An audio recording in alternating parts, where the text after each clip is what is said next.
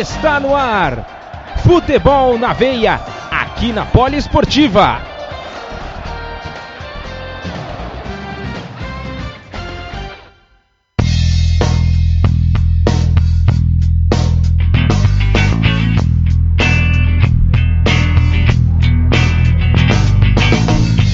Muito bem-vindos a mais uma edição do nosso programa Futebol na Veia aqui na Poliesportiva. É a nossa 21 primeira edição do programa. Eu sou Gabriel Max, apresento este podcast para vocês em mais uma semana com muita coisa boa que rolou durante essa semana no mundo da bola. Futebol europeu, futebol sul-americano, tudo quanto é parte do mundo você encontra aqui no Futebol na Veia. Então gostaria de dar as boas-vindas mais uma vez ao nosso comentarista Ícaro Dias. Seja muito bem-vindo mais uma vez a mais uma edição do nosso programa. Olá, Gabriel. Olá, nossos queridos amigos, em mais uma edição do Futebol na Veia, programa número 21. E camisa 21 ah, tem de rodo. É, isso que eu ia perguntar para você. O que, que temos de camisa 21? O que temos sobre o número 21 dentro do, do futebol? Qual a importância desse número aí? Então, alguns jogadores importantes que a gente estava conversando em off, né? Tem, tem tetracampeão do mundo, Andrea Pirlo, que jogou pelo Brett, a Inter, Internacional de Milano, Juventus, Milan. O New York City também, o Pirlo atuou também nos Estados Unidos, um grandíssimo jogador, um dos melhores volantes da história do futebol italiano. Também tem Paulo de Bala, que joga na Juventus com a camisa número 21. Zinedine Zidane, também outro campeão do mundo, agora com a, a camisa da França. Tipo, jogava com a 10 na França, mas foi um eterno jogador da Juventus com a camisa 21.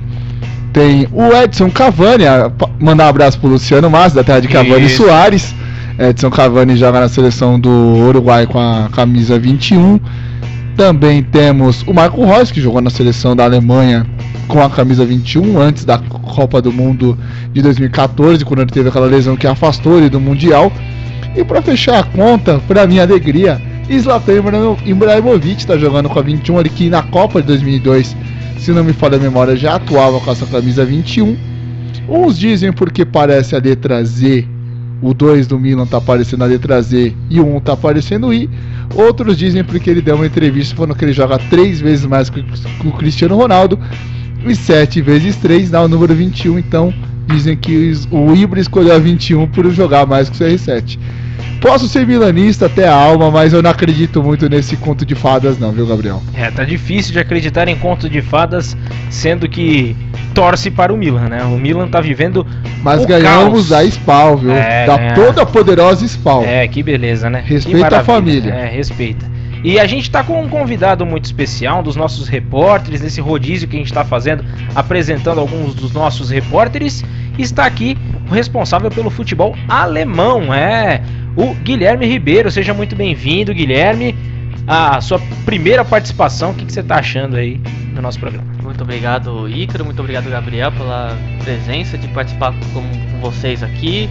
É, e falar de camisa 21 é falar de Felipe Lan, ah, lateral é direito hein? do Bayern de Munique e sempre outro jogou campeão, com a camisa 21. Outro campeão, campeão do mundo. Outro campeão do mundo e não só lateral direito, lateral esquerdo, volante, jogava de tudo, né? Já disse Pepe Guardiola uma vez que se ele fosse atacante, ele já tinha sido o melhor do mundo. Ele, como ele era lateral, ele acabou não ganhando muita coisa. Ah, o então. cara era bom mesmo. E aí, vamos falar de 7x1, né? E por falar não, em Felipe Lan, deixa pra lá. por é, falar em Felipe Lan, o Lan foi o primeiro jogador a marcar o gol na Copa de 2006 na Alemanha contra a Costa Rica, um golaço de pé direito. Todo mundo, pô, mas lateral esquerdo batendo tão bem com a perna direita, né? ele, ele era ambidestro, né? Então, ele é ambidestro, sabe jogar muito bem com as duas pernas. E o Guardiola sempre frisou que o Lan era o grande pilar da seleção do, uh, do, do, time do Bayern de Munique. E na Copa de 2014, na Copa dos benditos 7x1 para você, né, Guilherme Ribeiro? Grande Seu Copa. danadinho. Grande Copa. O Felipe Lani acabou atuando na Copa porque o lateral direito da Alemanha não convencia ninguém, né? Daí o, o Joaquim Lamp falou, ó, vamos colocar o Lan e vamos ver o que, que vai dar e deu no que deu. É, ele foi volante ainda naquela Copa, ele jogou, a estreia daquela seleção é ele de volante.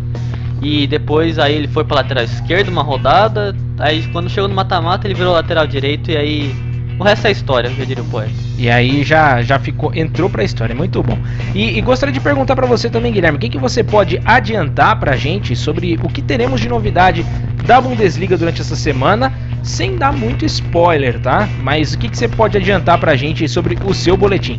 Eu tô com saudades da Bundesliga, o campeonato não voltou, mas temos bastante novidades do mercado da bola, que os times debaixo da tabela se movimentaram bastante, e também temos seleção alemã essa seleção do Felipe Lança, a seleção da goleada aí do dia ah, 8 de tá, julho. Tá, tá, tá, tá Também tá, temos bastante novidades sobre ela. Thomas Miller, temos Matias Ginter, algumas novidades que tá no boletim. Eu também vou falar aqui algumas coisas porque para arranjar tempo. É, e, e, só, só mais uma pitadinha, tem, tem coisa sobre Miroslav Klose também, né, no seu boletim, né? Se eu não estou enganado pouco. Fala-se um pouquinho também, né? Sim. Ah, o cara que marcou o segundo gol de 7 x 1 Vambora, Gabriel. É, não esqueci isso aí, vai, velho. Vambora, vamos de esquecer. Deus. Tá bom demais. Já, já relembramos muitas vezes. Um abraço pro Ronaldo também, 2 x 0 na Copa de 2002. Esquece é. isso aí, Vamos fazer o seguinte, vamos fazer os nossos agradecimentos que nós não podemos deixar passar batido, né? Agradecer ao Paulo Arnaldo da Poliesportiva, e ao Luciano Carvalho do Futebol na Veia, eles que abrem o espaço para que possamos levar até vocês o nosso programa semanal, tanto no Spotify quanto no, nos sites, tanto da, da Poliesportiva quanto do Futebol na Veia. Você pode encontrar por lá o nosso conteúdo. Gostaria também de agradecer ao Diego Spinelli, lá da Web Rádio Mania de Recife, que replica o nosso programa, assim como o PH Andrade, que está lá pelo Rio de Janeiro também, na Web Rádio Arena BR replicando o nosso Futebol na Veia na sua 21 primeira edição. Então chega de papo furado, a gente já falou bastante, já deu uma conversada aqui com o Guilherme Ribeiro nessa sua primeira participação. Ele volta quando a gente for falar mais um pouquinho sobre o campeonato alemão. Já já a gente chama ele de novo para poder conversar com vocês, tá bom? Então vamos ao primeiro boletim dessa semana, Lauren Berger. É, vamos falar sobre o futebol espanhol nesse primeiro boletim desta quinta-feira. Laurenberger traz as informações da La Liga que tá pegando fogo, bicho. É, coisas é. estranhas estão acontecendo no futebol espanhol. É, coisas estranhas estão acontecendo. Por quê? O que, que tá acontecendo aí, hein? O técnico do Barcelona, Ernesto Valverde, disse ah, adeus. É verdade, ele disse adeus. Eu, eu, coloquei aqui o efeito errado, mas agora eu coloquei certinho. Ah. Tá, então, até coisas estranhas estão acontecendo no hoje. No nosso programa também. Então agora que já tá tudo resolvido aqui, a gente vai aproveitar e vamos direto conversar com Lauren Berger sobre o que que tá pegando, o que que se sucedeu com Ernesto Valverde, ele que foi demitido durante essa semana e quem assume o, o Barcelona nessa nesse meio tempo aí. Vamos ouvir o que ela tem a dizer. Lauren Berger, chega mais. Ticas mais lindas desse mundo. Cheguei aqui para falar sobre o melhor futebol do mundo, que vocês já sabem que é o futebol espanhol. E olha, não tivemos continuidade da La Liga por causa de outro compromisso. A Supercopa da Espanha aconteceu na última semana. Dessa vez, a 36ª edição contou com um formato diferente que foi bastante criticado e contestado pelos torcedores espanhóis. Neste ano, quatro times disputaram uma semifinal, sendo assim os campeões do Campeonato Espanhol e da Copa do Rei e seus vices se encontraram. Todos os jogos aconteceram em campo neutro, tendo sede Jeddah, na Arábia Saudita. Os confrontos começaram entre Valência, campeão da Copa do Rei, e Real Madrid, que herdou a vaga do Barcelona, que já estava classificado. O Real foi eliminado nas semifinais do torneio. Tony Kroos começou marcando, escompliou e Modric finalizou o placar. Dani Parreiro, dos morcegos, converteu um pênalti, ainda no final do jogo, diminuindo a diferença. O Barcelona, campeão da La Liga, e o Atlético de Madrid, o segundo colocado da competição, se encontraram um dia depois. E foi aí um jogo polêmico, cheio de babado, confusão e gritaria. Messi abriu o placar, mas o Atlético não deixou barato e empatou com o Coque. Griezmann desempatou para o Barça, mas os colchoneiros viraram o placar. Morata de pênalti e Angel Correa classificaram os madrilenhos. O jogo ainda contou com uma briga, uma discussão aí entre João Félix, do Atlético, e Messi, do Barcelona. Na final, Real Madrid, que estava sem Benzema, e Atlético de Madrid se encontraram em um clássico madrilenho. Tá pegando fogo, bicho! Chama o bombeiro lá! E a final foi bem disputada, viu? Os times não conseguiram marcar no tempo regular. Na prorrogação, nada foi anotado também, e com isso o jogo foi para os pênaltis. Carvajal começou batendo e abriu para o Real. Saúl Niguez não conseguiu converter para os colchoneiros. O brasileiro Rodrigo foi o segundo e também converteu. Thomas Partey perdeu novamente a segunda oportunidade dos colchoneiros. Com os merengues à frente, Modric acertou, assim como Trippier, do Atlético, que foi o único a converter um pênalti. Sérgio Ramos marcou o último, dando a vitória ao Real Madrid, que levantou a taça da Supercopa. Indo para o Campeonato Espanhol, temos Real Madrid e Barcelona empatados ainda nas primeiras colocações. O Barça aparece na liderança, seguido pelo Real. Atlético de Madrid e Sevilha aparecem nas próximas posições e compõem a zona de classificação para a Champions League. No mercado da bola, o Barcelona demitiu seu técnico Ernesto Valverde. É a primeira vez que a equipe se despede de um treinador no meio da temporada desde a temporada de 2007-2008. O substituto de Valverde é Kiki Setien, que já treinou o Betis e estava atualmente sem emprego. Falando em Barça, o clube foi considerado o mais rico do mundo. E olha, quem tá chegando lá é Matheus Fernandes, que era do Palmeiras e já teria fechado com a equipe. Os dois times se acertaram nesta última quarta-feira. A negociação que está chamando a atenção de todo mundo vem do Real Madrid. Os merengues teriam se acertado com Van de Beek do Ajax. Os valores giram em torno dos 256 milhões de reais o holandês chegaria na próxima temporada ao time de Madrid. E era isso por hoje, Tiquitos. Eu sou Lauren Berger para o Futebol na Veia e Poliesportiva. Aqui o futebol corre com mais emoção. Adiós, muchachos!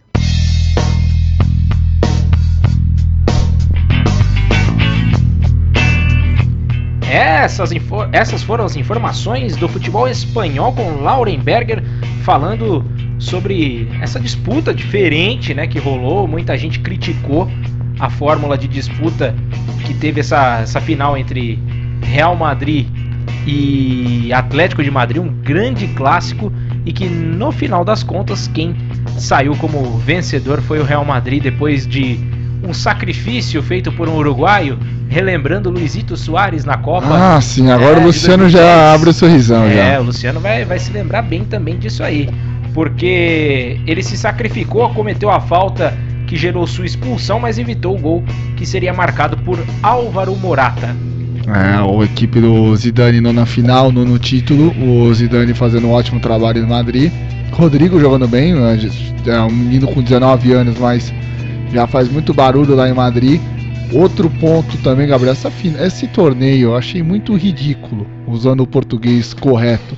Porque é o campeão da, da Copa do Rei contra o campeão espanhol. Agora você pega o vice-campeão e mistura, vice-campeão, fazer um torneio maior para vender o torneio lá, na, lá nas Arábias. É, justamente para se vender. Porque os fora, sheiks querem isso, é, pelo amor de Deus, faz o torneio lá na Espanha, era muito legal quando tinha o torneio lá no Mestala lá no Samanés, enfim, mas enfim, a, a, o futebol espanhol quer expandir o seu mercado, tá certo nesse ponto, mas para quem, quem é espanhol de verdade, que quer acompanhar, curtir um título em casa, acaba perdendo essa oportunidade. E falando sobre o Barcelona, não é só a bruxa do técnico do Barcelona que foi que disse adeus. Luizito Soares está fora da temporada também, viu? E o que, que aconteceu? Lesão hein? complicada do Soares, lesão que é, uma lesão de menisco. Lesão de menisco demora de torno a 4 a 6 meses. Foi operado, então o Barcelona já está buscando algum, alguns atacantes. Diz a boca pequena que o Barcelona teria o interesse em contratar o Gabigol, que agora estão querendo, a imprensa brasileira quer colocar o Gabigol, o Gabigol em qualquer time top da, da Europa, né? No Barcelona, no Chelsea, enfim, mas é, não sei como que o Barcelona vai se portar nessa, nesse final de temporada, mas é um jogador que vai fazer muita falta. Mas o Barcelona também não está tão preocupado porque tem um Ansu Fati que está no banco já dando aquele jogo de luzes já, tipo, eu quero entrar, eu quero participar. É, mas só que ele joga mais pro lado esquerdo, né? Não sei se para jogar no lugar Sim, do Luizito aí... Soares, aí talvez jogariam o Griezmann para fazer essa função, né? Ou você joga o Messi. É, eu acho, eu acho mais. O Messi, como falso 9, conseguiu jogar muito bem. Você coloca é, o Messi como falso 9. Mas eu acredito que, como ponta direita, ele tá dando conta do recado ainda. Acho que dá para colocar o Grisman ali pelo meio, joga o Ansu Fati ali na esquerda, para manter essa, essa trinca ah, na mas frente. Aí, mas bom, aí né? trocar as posições, né? O Ansu Fati às vezes vai pro meio, recuado como meio armador, o Messi cai pela direita. O Barcelona tem alternativas. anos que o Barcelona tá, tá jogando com três atacantes, né? Acho que mudaria um pouco da cara do time, talvez, né? Se fosse feita essa mudança. Não, mas... mas é algo válido. Mas o moleque, mas quando você é garoto, Gabriel, é mais fácil para você se adaptar a determinadas situações de campo. Agora, quando você não é, já tá aquele jogador veterano, 35, 36 anos, é difícil você mudar uh, características de jogo. Mas eu acredito que o Barcelona não consiga mudar agora com o Kik como treinador. O Kik é um treinador experiente, consegue extrair o melhor de, das suas equipes, fez um bom trabalho no Betis mas muitas pessoas dizem que o Barcelona já está de olho no, no, próprio treinador do Barcelona B e que a conversa com o Xavi ainda continua. É, o, Barcelona, o Barcelona ainda está querendo o Xavi, mas o Xavi deixa bem claro que não está tão preparado para assumir o comando do Barcelona. Lembrando que o Kiki Sepian foi cotado para ser técnico do São Paulo, mas segundo a diretoria ele não tinha nome o suficiente para assumir o Ah, não tinha, paulista. né? Não tinha. É, é pra, pra, Enfim. Pra assumir o São Paulo no tema, para assumir é. o Barcelona. Ou seja, o Barcelona, pra visão do São Paulo, é um time pequeno porque não, o Barcelona não. joga do São Paulo. Não, não falando pra visão do Leco, esse pessoal do São Paulo que é, é, não, que não é louco. Tudo, não chega a tudo isso, mas é, é de se pensar que o São Paulo pode ter perdido é um grande ah, treinador para dar sequência nesse trabalho. Enfim, né? Deixa o futebol brasileiro para lá. O nosso é. negócio é falar sobre o futebol mundo afora. Graças a gente vai a falar agora sobre o futebol francês. É Manu Cardoso vai chegar agora com as informações sobre a Ligue 1 e a gente vai com ela agora para ficar bem informado. Chega mais, Manu!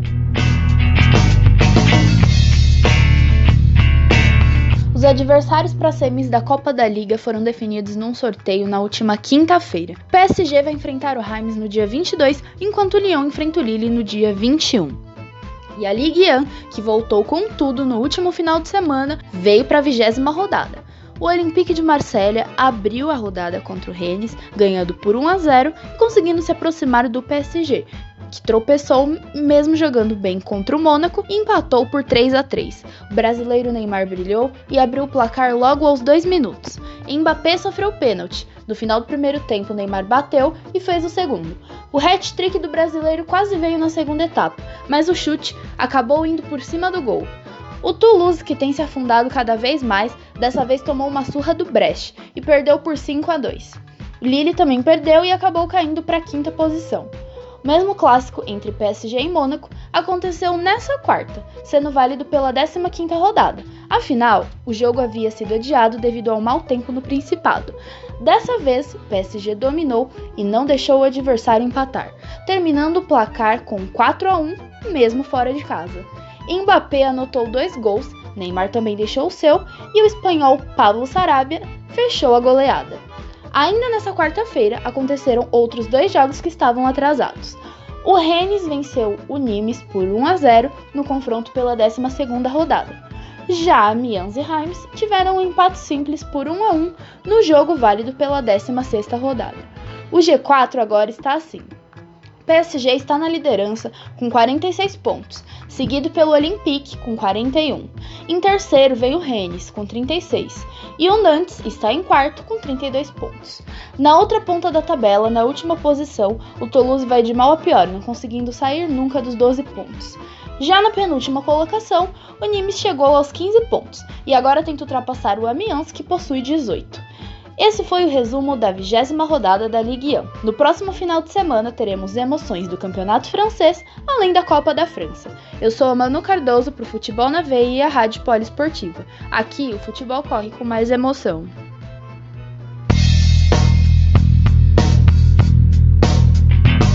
Bom, tudo normal lá na França, Paris Saint-Germain na primeira colocação. E o que surpreende um pouquinho mais é que o Neymar tá voltando a jogar um bom futebol, fez dois gols Porém, o time do Paris Saint-Germain acabou tropeçando, ficou 3 a 3 um empate contra a equipe do Mônaco.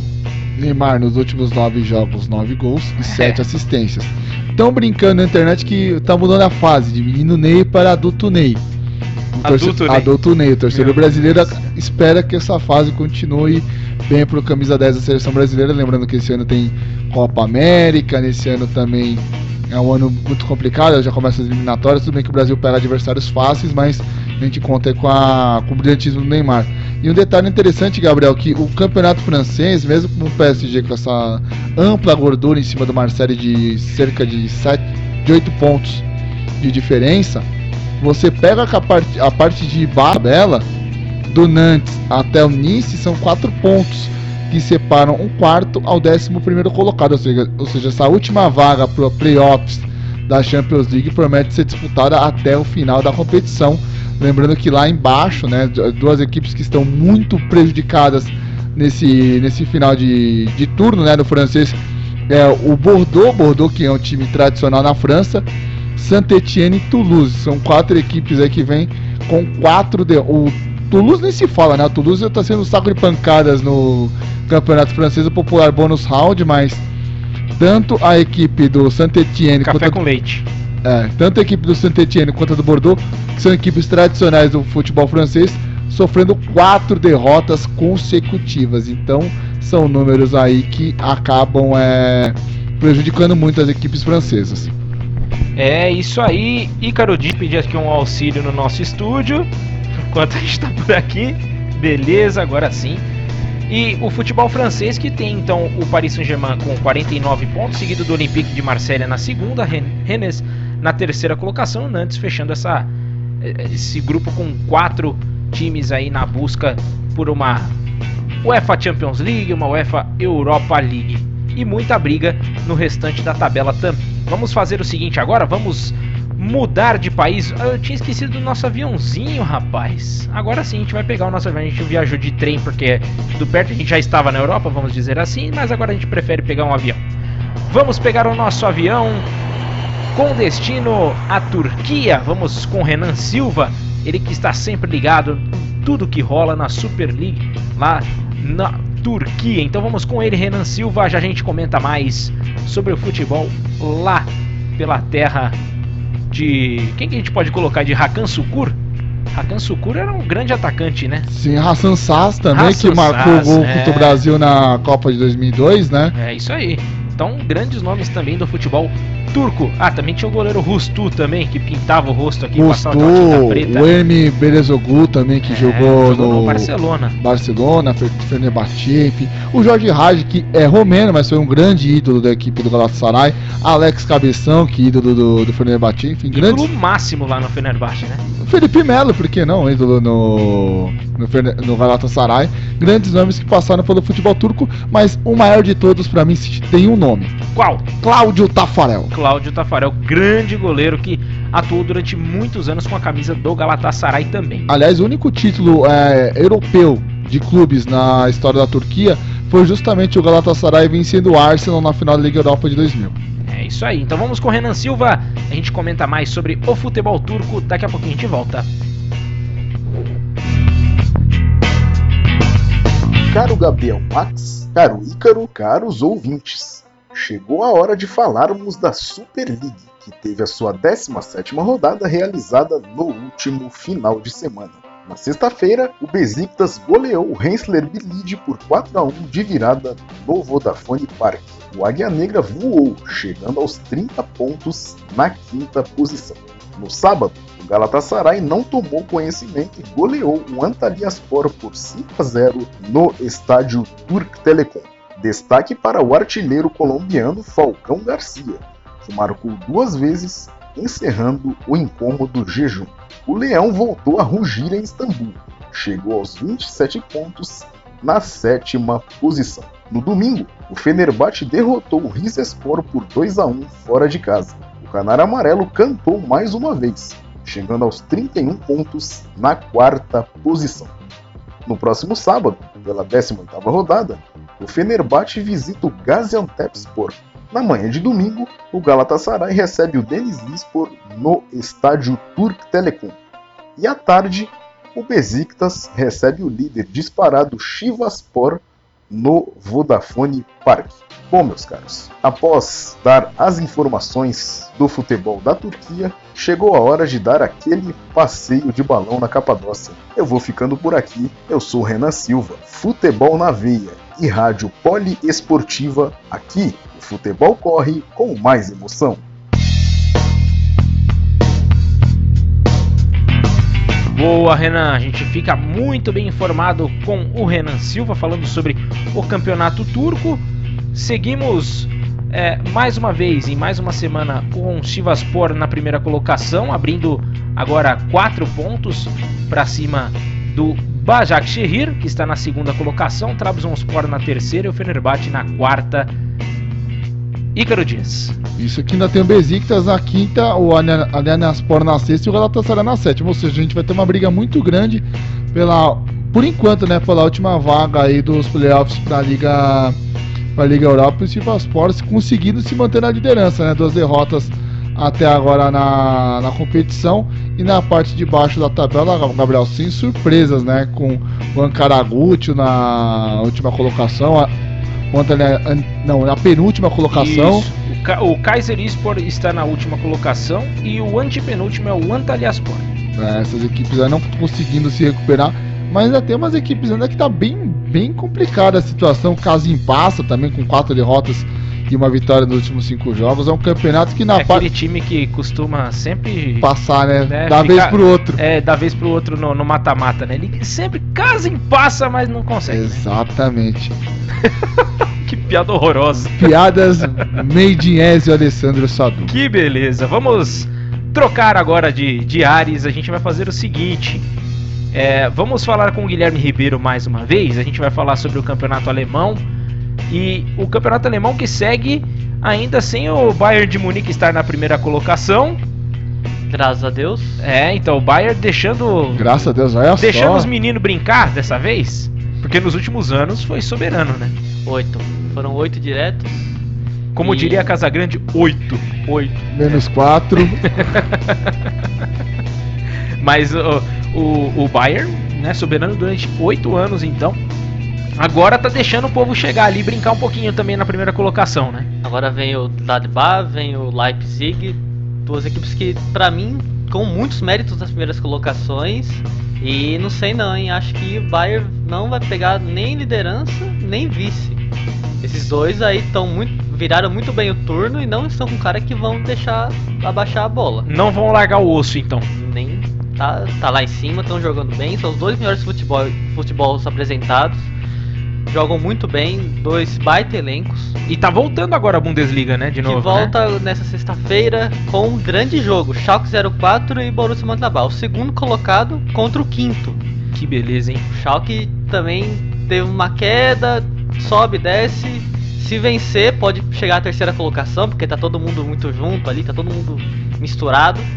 E vai ser na Veltins Arena, vai ser em Gelsenkirchen, em baita, baita volta de Bundesliga, que tem um final de semana interessante aí, também. Tem Hertha Berlim e Bayern de Munique, que é a volta do Jürgen Klinsmann para Munique, onde ele jogou, onde ele foi técnico, e tá agora no Hertha com, que vem com quatro jogos seguidos sem perder, e vamos ver no que vai dar esse final de semana. É, então a bola volta a rolar então na Bundesliga nesse final de semana com muitas emoções. E a gente vai fazer o seguinte, agora vamos passar mais completinho para vocês todas essas informações que o Guilherme Ribeiro ele reuniu durante essa semana para passar a vocês, ouvintes do nosso programa Futebol na Veia aqui na Poliesportiva. A gente comenta mais ainda sobre a Bundesliga. Não vou nem chamar o Guilherme Ribeiro, porque ele está aqui do meu lado. Então vamos lá, vamos ouvi-lo no boletim.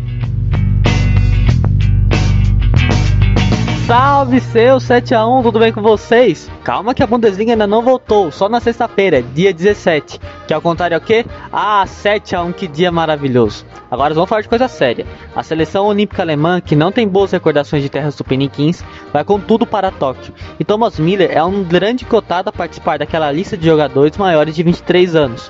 O interesse é da federação, mas também do jogador, que tem a esposa como atleta de hipismo e a favorita a participar da Olimpíada também. Sendo assim, o casal ficaria junto em terras japonesas e a seleção ficaria mais forte, juntando um bom ao maravilhoso. Agora vamos falar de mercado da bola.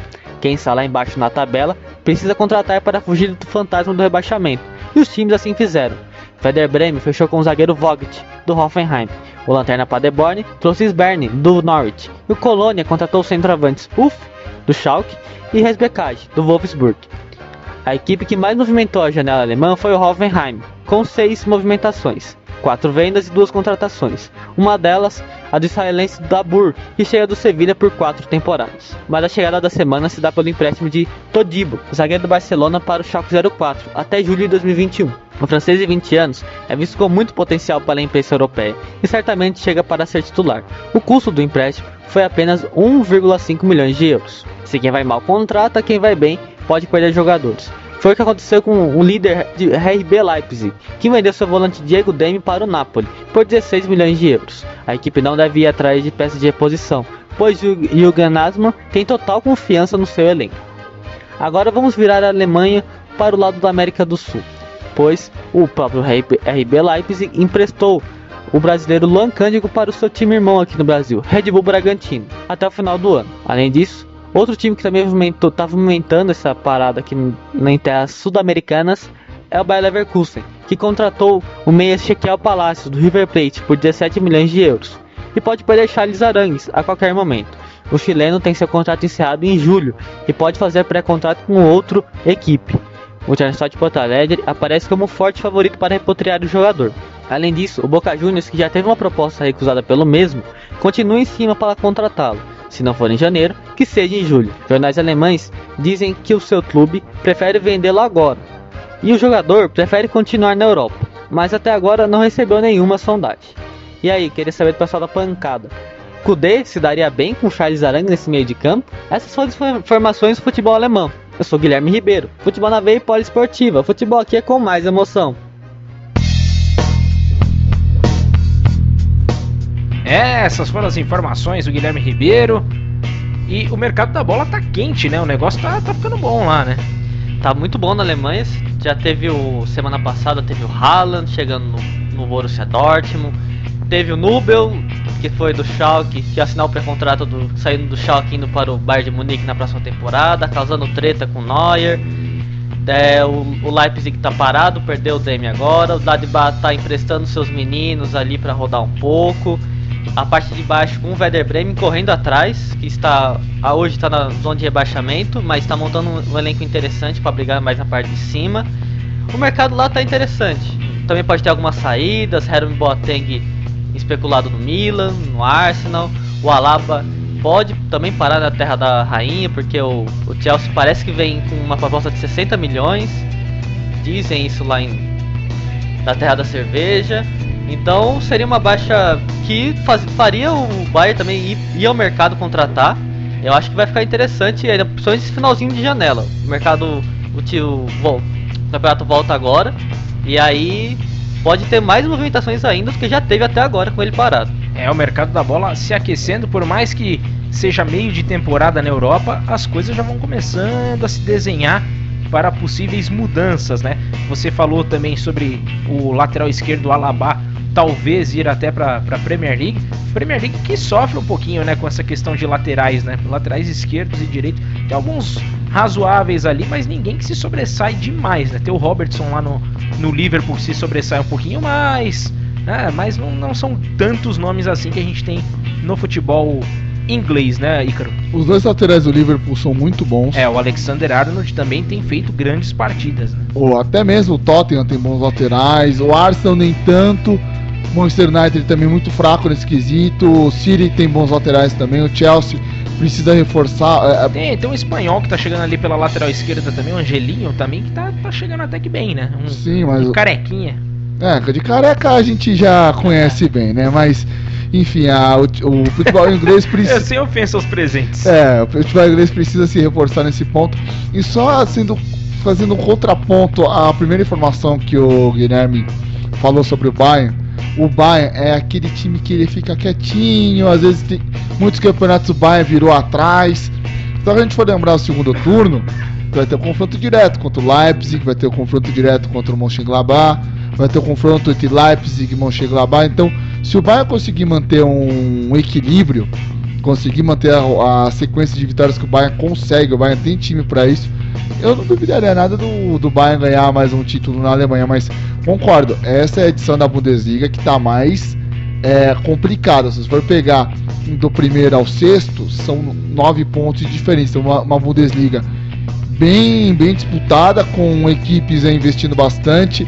O Schalke roubando praticamente o goleiro do Bayern de Munique, como fez em outrora, quando também o Neuer jogava no Schalke, estava voando, o Bayern fez lá, ó, quero você. Aliás, o Bayern, ele não compra de outros mercados, ele só compra do mercado alemão, alemão. então ele prefere enfraquecer os outros do que em outros mercados buscar jogadores é, potencialmente interessantes. E só para finalizar da minha parte sobre o campeonato alemão, que legal que o Charles Arangues está dando fora do Bayern Leverkusen.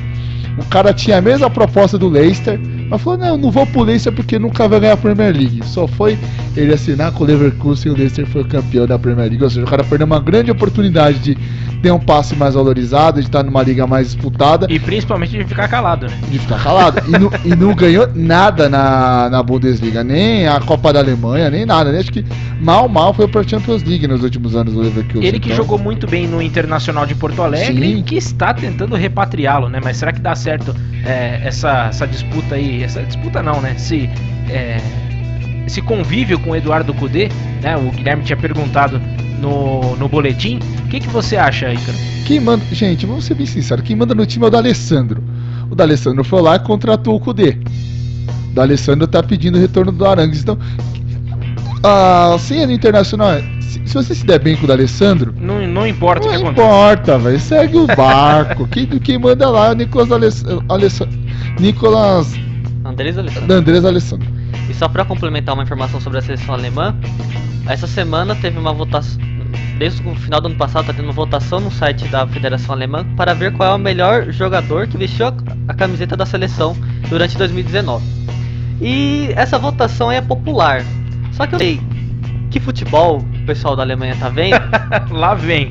E o vencedor da votação Quem foi, foi? Matias Ginter. Matias Ginter? O zagueiro que no máximo fez aí um gol de letra no meio do ano. Foi Só, eleito, né? E foi eleito o melhor jogador por votação é, popular. O Timo Werner não tá participando dessa, dessa então, votação. Eu né? acho que o Gnabry joga vôlei, o Timo Werner já jogou na sessão de basquete.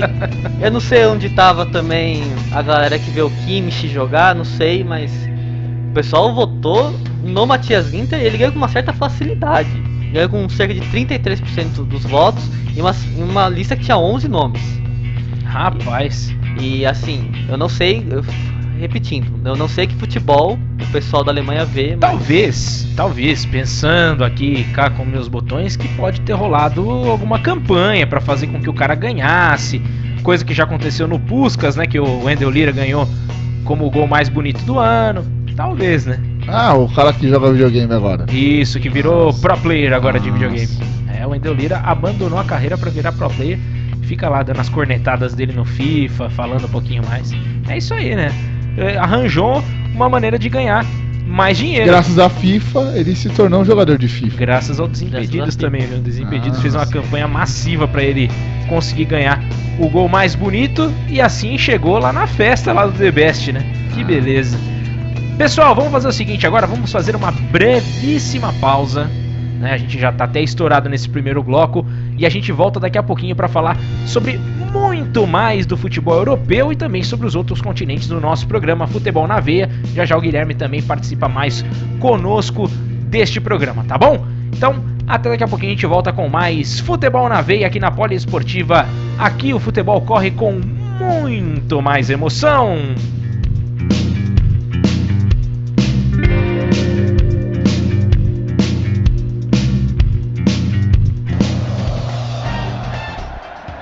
Você está ouvindo Futebol na Veia.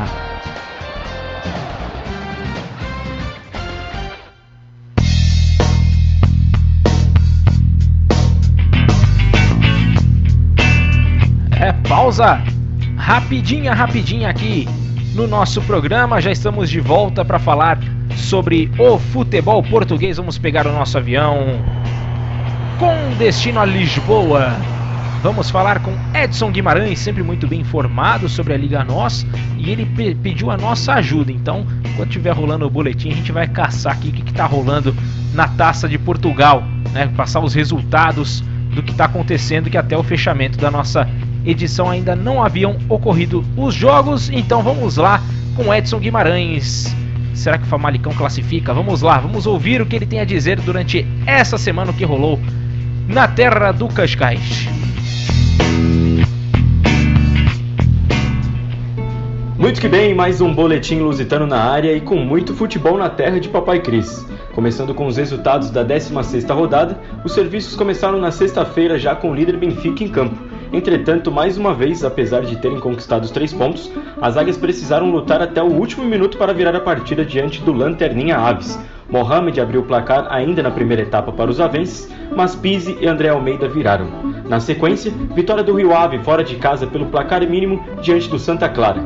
Ainda na sexta-feira, o vice-líder Porto também tomou um susto contra o Moreirense. A primeira etapa terminou 2 a 2, até que Luiz Dias e Corona marcaram e o confronto acabou 4 a 2 para os Dragões.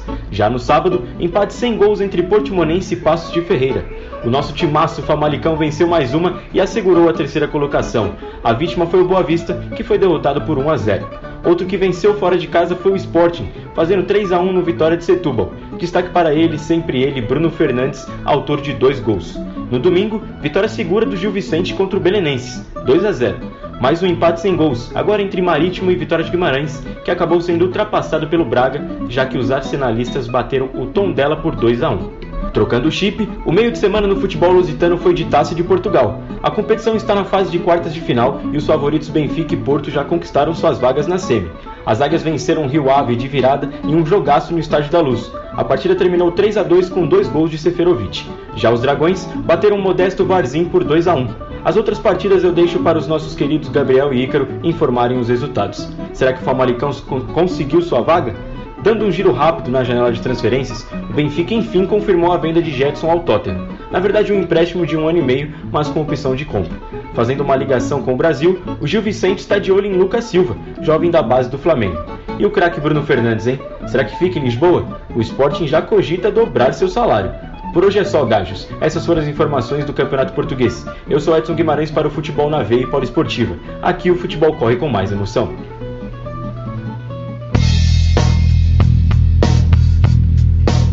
E a taça de Portugal está a todo vapor e podemos dizer na outra partida, temos duas partidas ainda né, nessa nessa nessa nessa ontem rolou, né, nessa última quarta-feira rolou o jogo entre Passos de Ferreira e Famalicão, ficou 1 a 0 para o poderosíssimo Famalicão Ícaro Dias. Glória, glória a Deus. É, o o torcedor símbolo seria o Daciolo também? Sim, sim.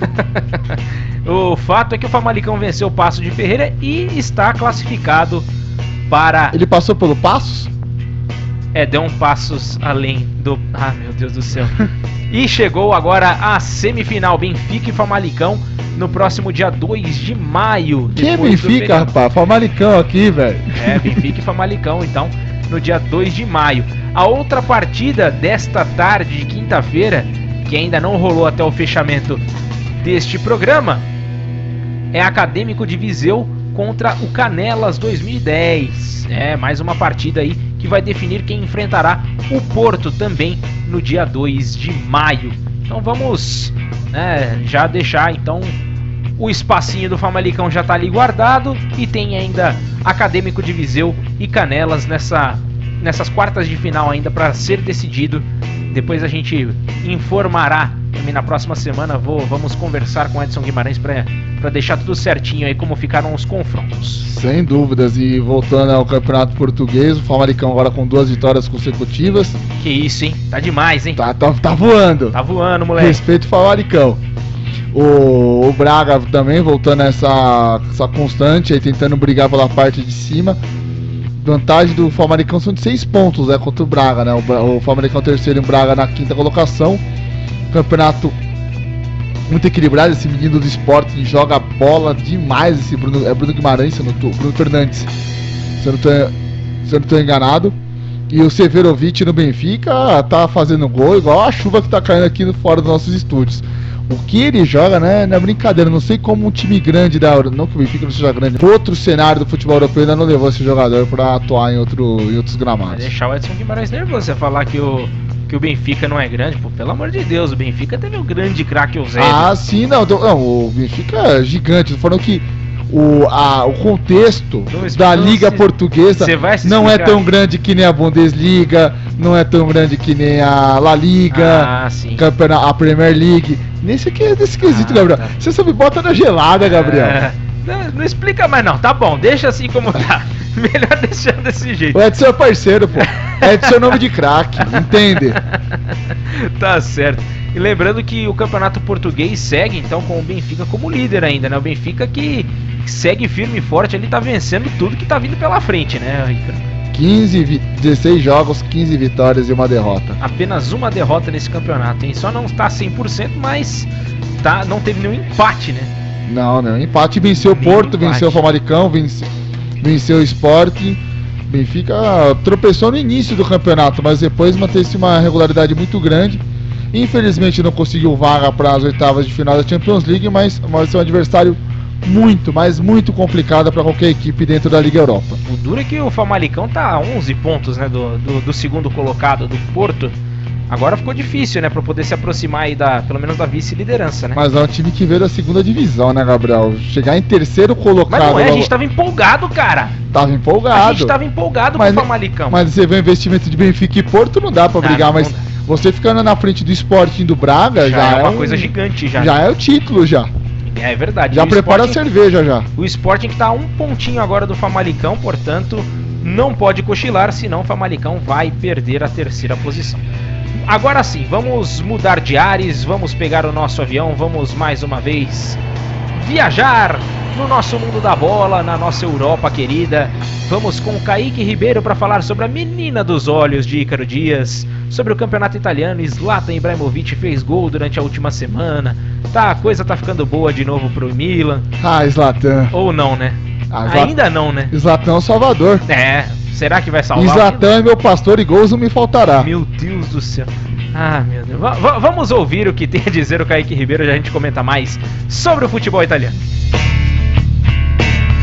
Fala ragazzi ragazzi, tudo bene? O que não faltou na última semana na Terra da Bota foi cálcio. Primeiramente tivemos o fechamento do primeiro turno da Série A Team, com a 19 rodada. O Milan fora de casa voltou a vencer. Com o gol dele, Ibrahimovic e Rafael Leão, os rossoneiros derrotaram o Cagliari por 2 a 0. Os rossoblues estavam em alta, mas já somam 6 rodadas sem vencer. Depois, com o gol dele mais uma vez Immobile, a Lazio derrotou o Napoli por 1 a 0. E a fase do Napoli é tão ruim que inclusive já está atrás do Milan, hein? Na 11 posição. Para fechar o sábado, Inter e Atalanta fizeram um jogaço, com muitas chances para ambos os lados. Enfim, Lautaro abriu o placar para a Inter, mas Gozens empatou para os visitantes em 1 a 1. A Atalanta ainda poderia ter saído com a vitória, mas Randanovic pegou o pênalti no final. No domingo, tivemos a goleada da Sampdoria de Claudio Ranieri sobre o Breccia por 5 a 1, em confronto direto contra as últimas posições. Ainda tivemos a vitória da Udinese sobre o Sassuolo por 3 a 0 e do Torino sobre o Bolonha por 1 a 0, e mais uma derrota de Spal e Genoa. Os Lanternas foram derrotados para, pela Fiorentina de Iachini por 1 a 0, enquanto os Rossoblu perderam para o Verona por 2 a 1 e seguem na zona de rebaixamento. No final do domingo tivemos Roma e Juventus em jogão. O time de Turim venceu por 2 a 1 os Giallo Rossi contra o peso da Inter, assumiram e terminaram o primeiro turno na liderança. O jogo foi marcado por duas lesões sérias e tiraram Zaniolo da Roma e Demiral da Juventus do restante da temporada. Ainda tivemos na segunda-feira a vitória do Parma sobre o Lecce por 2 a 0 e os Cagliari já estão a um ponto da zona de UEFA Europa League. Agora a líder é a Juventus com 48 pontos, dois a mais que a Inter com 46. A Lazio vem com 42 e um jogo a menos e só depois vem a Atalanta para fechar o G4 com 35, mesma pontuação da Roma para fechar o G6 e o Cagliari com 29 pontos. Também tivemos a Copa Itália essa semana, viu? Pelas oitavas de final. Torino e Genoa empataram em 1 1, mas o Toro avançou nos pênaltis. O Napoli passou pelo Perugia por 2 a 0 e a Lazio goleou a Cremonese por 4 a 0. A Internazionale venceu o Cagliari por 4 a 1 e também se classificou. A Fiorentina conseguiu ir às quartas de final ao derrotar a Atalanta por 2 a 1 e o Milan passou fácil pela Spal com um 3 a 0. A Juventus bateu a Udinese por 4 a 0 e falta apenas ser decidido o confronto entre Parma e Roma. Nas quartas de final teremos Napoli e Lazio, Milan e Torino, Inter e Fiorentina e a Juventus contra o vencedor de Parma e Roma. Gabriel Max e Ícaro Dias querem me desculpar um pouquinho sobre não ter momento culinário essa semana. É porque eu tô aproveitando aqui as belas paisagens de Veneza, hein? A grande, os grandes canais aqui dessa região tão conhecida na Itália. Talvez eu traga até uma lembrancinha para vocês e aí pro estúdio. E é isso aí, galera. Eu sou Kaique Ribeiro e essas foram as notícias do Cáutio para o futebol na veia e poliesportiva, que o futebol ocorre com mais emoção. Arrivederci! É, arrivederci, Kaique. Aproveita aí, viu? Essa semana você não veio aqui aos nossos estúdios, pode aproveitar um pouquinho mais. Cuidado que Veneza tá lagando nos últimos anos, viu? Até a igreja de São Marco, já, a igreja de São Marco, em seis vezes na história lagou.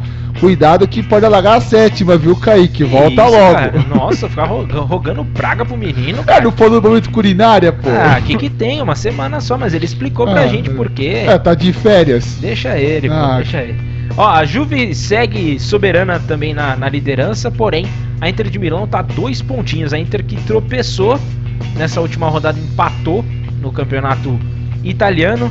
E na terceira colocação temos a Lazio com 42 pontos, seguido depois da Atalanta com 35, o mesmo número de pontos da Roma com 35 pontos e o Cagliari fechando essa zona de classificação na sexta colocação com 29 pontos e uma sequência de quatro derrotas aí nessa, nessa briga. É, a magia do Cagliari acabou, né? A magia do Cagliari já esquece, muda a chavinha. O Cagliari nos últimos cinco jogos fez uma péssima campanha. A Lazio que tá vindo forte agora. La... E se a Lazio ganhar o próximo jogo, rapaz, temos um novo campeonato, porque vai ficar a diferença da Lazio para a Juventus, três pontos. A Lazio já venceu a Juventus duas vezes nessa temporada, então Olha, não ficaria surpreso da Lazio também brigar pela, é, pelo Scudetto e atrapalhar a vida dos, dos.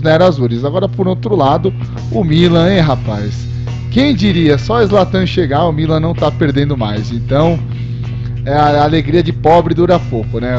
Nos últimos dois jogos, um empate e uma vitória. O Milan já tá na parte intermediária da tabela apenas com 25 pontos mas quatro pontos atrás do Cagliari, né? Não sei se o Milan vai conseguir reverter aquela punição do fair play financeiro para tentar disputar na próxima edição a Liga Europa, mas parece que o, o Piori, né? Você que falou de, de grastejo da última rodada sobre carecas, o Piori tá tentando fazer um milagre com esse equipe do Milan, tentando levar ele para próxima edição da Liga Europa. Ele que costuma ir pela cabeça dos outros, né? É, enfim.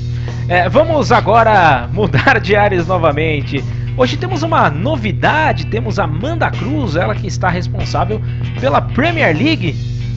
É, isso é, mesmo, né, Icaro? É, a gente deu, prefiro dar um tempo, umas férias para Alexander. O Alexander vai começar tá. a trabalhar nas nossas transmissões de basquete, vôlei e outros esportes. Então, agora tem a Amanda, que ela seja muito bem-vinda na, na Premier League, no, que não sei se vai continuar com aquela história do melhor campeonato no mundo, né? Que tinha rivalidade Alexander e Lauren. Vamos ver se a Amanda mantém essa rivalidade sadia. Assim, eu acho, suspeito eu que vai se manter. Acho que isso aí vai ser legal, né? Tem eu acho que né? o melhor campeonato do mundo é a Bundesliga. Ih, pronto. Ah, lá viu o 7x1 de novo. Ah, já, já entrou no meio aí, ó, da, da, da briga. Vou botar ele lá na chuva, velho. Não, mas a Bundesliga é um, é um bom campeonato também. E tem, tem tido jogos Sim. excepcionais. É quem, quem tem é, a honra de poder acompanhar os jogos durante a semana, durante o final de semana, tem se agraciado com grandes jogos na Bundesliga. Tem sido um campeonato muito disputado esse ano, principalmente. Aliás, os quatro primeiros colocados vão fazer uma disputa muito intensa. É verdade. É Dortmund, Bayern Munique, o Mönchengladbach e o Leipzig. Então, é um campeonato que está muito equilibrado. É, e mesmo com todo esse equilíbrio, será que supera a Premier League? Será que supera a, a, a La Liga? Vamos aguardar, vai ter disputa boa. Nos próximos boletins a gente vai, vai ouvir um pouco mais sobre essas disputas. Agora a gente vai com o futebol inglês. O que está acontecendo no futebol inglês durante esta semana? O que, que aconteceu durante essa semana? O que vai acontecer ainda durante os próximos dias? A Amanda Cruz, nossa nova repórter, gravou o seu boletim e mandou pra gente. A gente já tem tudo pronto aqui. Vamos ouvi-la com todas as informações da Premier League. Hello, você é apaixonado por futebol e admirador da Premier League, a melhor competição do mundo. Na 22ª rodada, realizada no último fim de semana, tivemos alguns destaques e até quebras de recordes. Para começar, o Sheffield United recebeu o West Ham em casa. O McBurney marcou o único gol da partida, dando a vitória para os mandantes. O Crystal Palace empatou com o vizinho de tabela Arsenal em 1 a 1. Os Gunners tropeçaram mais uma vez e Aubameyang não teve um bom dia, já que foi autor do gol do clube expulso após dura entrada no segundo tempo o Chelsea venceu com tranquilidade Burnley e marcaram 3 a 0 com gols de Hudson Odoi, Abraham e Jorginho de pênalti fechou o placar. O Everton bateu Brighton por 1 a 0 com um belo gol do brasileiro Richarlison. E quem levou um escorregão foi o Leicester após perder Southampton em casa por 2 a 1. Lembrando que as Raposas massacraram Saints em 9 a 0 na rodada que ocorreu ano passado. Com a vergonhosa derrota em casa, o clube doou os salários recebidos no dia da partida e agora com a vitória na revanche fora de casa fizeram as pazes com a torcida. O Wolves não saiu do 1 a 1 no jogo contra o Newcastle. Já os Diabos Vermelhos do Manchester United golearam os Canários do Norwich por 4 a 0, com direito a dois gols de Rashford, um de Marshall e um de Greenwood. Mas na casa dos Spurs, a equipe de José Mourinho não evitou a derrota na partida contra o imbatível Liverpool. Roberto Firmino marcou o único gol do confronto com o resultado de chegar em 61 pontos, os Reds têm a melhor campanha da história da Premier League. E na briga mais embaixo da tabela, o Watford saiu da zona de sufoco ao derrubar o Bournemouth fora de casa por 3 a 0. E para fechar a rodada, o Aston Villa foi atropelado em pleno Villa Park pelos Citizens do Manchester City por 6 a 1. Sérgio Agüero fez 3 gols em um único jogo pela 12ª vez e completou 177 gols na competição, com feito, o atacante argentino se tornou o estrangeiro com maior número de gols e o jogador com mais hat-tricks marcados no inglês, ultrapassando a marca do francês Henry. E ainda tem muita bola para rolar. A tabela até aqui conta com G4 formado pelo Liverpool, Manchester City, Leicester e Chelsea. Em quinto está o Manchester United. Logo abaixo, na zona de rebaixamento, Aston Villa, Bournemouth e o Norte, em último é o Lanterna. Estes foram os destaques da última rodada do Campeonato Inglês. Obrigada e até breve. Amanda Cruz para o Futebol na Veia e Rádio Poliesportiva. Aqui o futebol corre com mais emoção.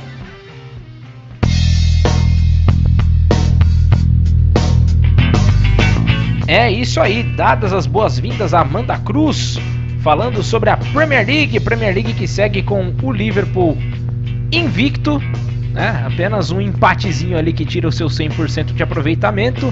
O Manchester City segue na segunda colocação com 47 pontos, mas o Liverpool está com 61. Ícaro, que campanha maravilhosa, hein?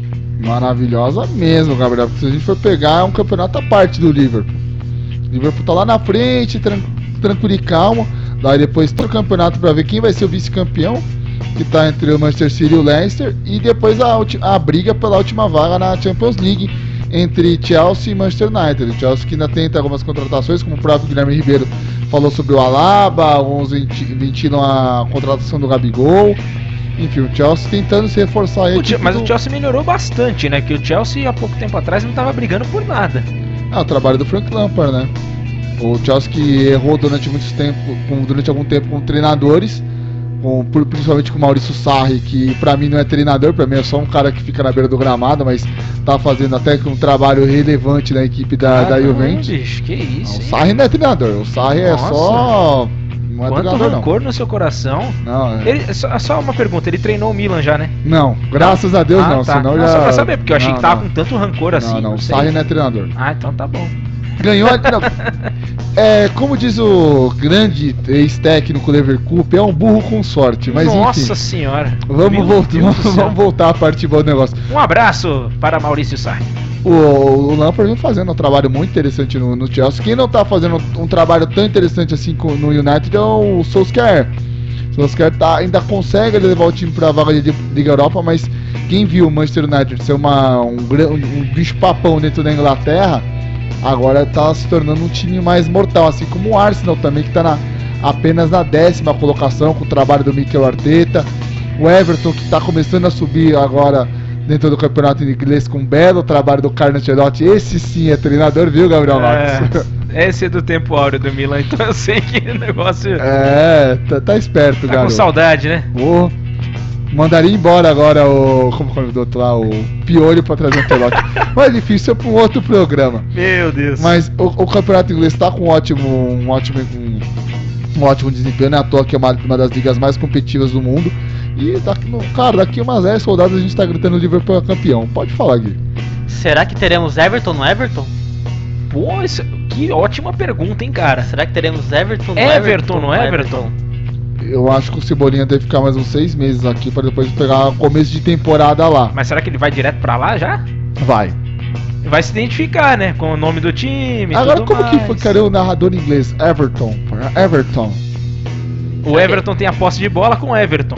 Ou Little Onion, né? É. Little Onion. Little Onion. é, eu acho que fica Little Onion. É, no caso do, do sotaque inglês. Ou será que chamaram ele de Cebolinha lá? Cebolinha? É, é talvez, é, enfim, vamos aguardar. Mas que é, é uma boa questão, é. Vamos até pedir para que a Amanda, nos próximos boletins, ela deixe a gente bem informado sobre essa questão aí do, do Cebolinha, hein? E mais uma vez, parabéns para a Amanda. Que... Mandou muito bem, hein? Logo no primeiro aqui com a gente, mandou bem zaço no, no boletim. Bora viajar de novo? Aperta o play aí. Vamos lá, vamos com o nosso avião então. Vamos voar agora para América do Norte. Vamos falar com Juan Silva, ele que está de volta. O bom filho nos... a casa torna. É, ele está de volta é para falar sobre MLS. Ele que já escreve no futebol na veia já há muito tempo sobre a Major League Soccer, estava um pouquinho ausente dos boletins da MLS. Né? Mas ainda aparece aqui falando sobre futebol europeu, falando sobre sul futebol sul-americano também. E ele está presente mais uma vez com a MLS nessa semana. Juan Silva, chega mais, cara. Informe-nos sobre a Major League Soccer e sobre o mercado da bola. O que está acontecendo por lá? Né? A bola não está rolando ainda, porém o mercado está a todo vapor. Vamos com ele. Juan Silva. O mercado da MLS segue quente e no começo de 2020 tem brasileiro sendo anunciado. Júnior Urso foi apresentado no Orlando City vindo do Corinthians. O meio de 30 anos chega para reforçar o setor que conta, dentre outros nomes, com o português Nani, além de outro brasileiro, Robinho. Outro nome apresentado durante a semana foi o zagueiro Antônio Carlos, chegando do Palmeiras. Ele fará companhia no setor com outro verde-amarelo, lateral Juan. Na lateral direita também, Cláudio Vim, que despertou o interesse do Vancouver Whitecaps do Canadá, que disputa a MLS. Ele foi informado pela diretoria do Vasco que está fora dos planos do clube para a temporada 2020. O vínculo atual do jogador com o Cruz Maltino é válido até o final de 2020. Segundo o site Wall Sport e o Sounder at Hit, informaram que o Seattle Sounders da MLS fez uma oferta a rondar 4 milhões de dólares, cerca de 17 milhões de reais, por Gregory do Bahia. Segundo o repórter Nico Moreno de Seattle, o clube está interessado em contratar um meia defensivo brasileiro. Edson Flores foi anunciado pelo DC United, ex-clube de Wayne Rooney. O atleta de 25 anos esteve defendendo o Monarcas Morelia do México nas duas últimas temporadas. O meio atacante ainda soma uma experiência de 51 jogos pela seleção do Peru e 13 gols marcados. Segundo a imprensa americana, o Minnesota United estaria em negociações com Joe Hart, ex-goleiro da seleção inglesa. Um porta-voz do clube confirmou o interesse do Minnesota United por Hart e que as partes estão trabalhando em um possível acordo. Essas são as informações da MLS. Eu sou Juan Silva para Futebol na Veia e Poliesportiva. Aqui o futebol corre com mais emoção.